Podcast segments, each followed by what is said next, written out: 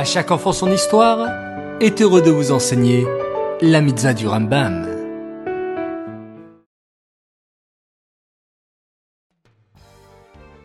Bokertov les enfants, comment allez-vous ce matin? Baou Hashem. Je suis sûr que vous êtes plein d'énergie pour étudier ensemble la mitzvah du Rambam. Alors, c'est parti. Aujourd'hui, nous sommes le 5 Sivan et la mitzvah d'aujourd'hui est comme hier la mitzvah positive numéro 248 qui nous apprend toutes les règles de l'héritage.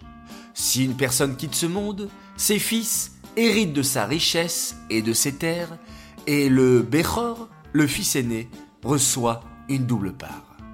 S'il n'a pas de fils, ce sont ses filles qui se partagent la richesse de leur père. Cette mitzvah détaille toutes les lois de l'héritage, comment partager entre les enfants ce qu'il reste de leur père.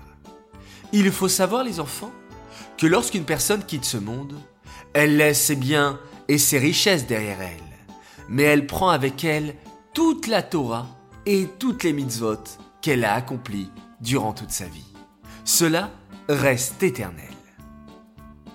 Cette mitzvah est dédiée les Louis Nishmat, Gabriela Batmoshe, Aléa Shalom.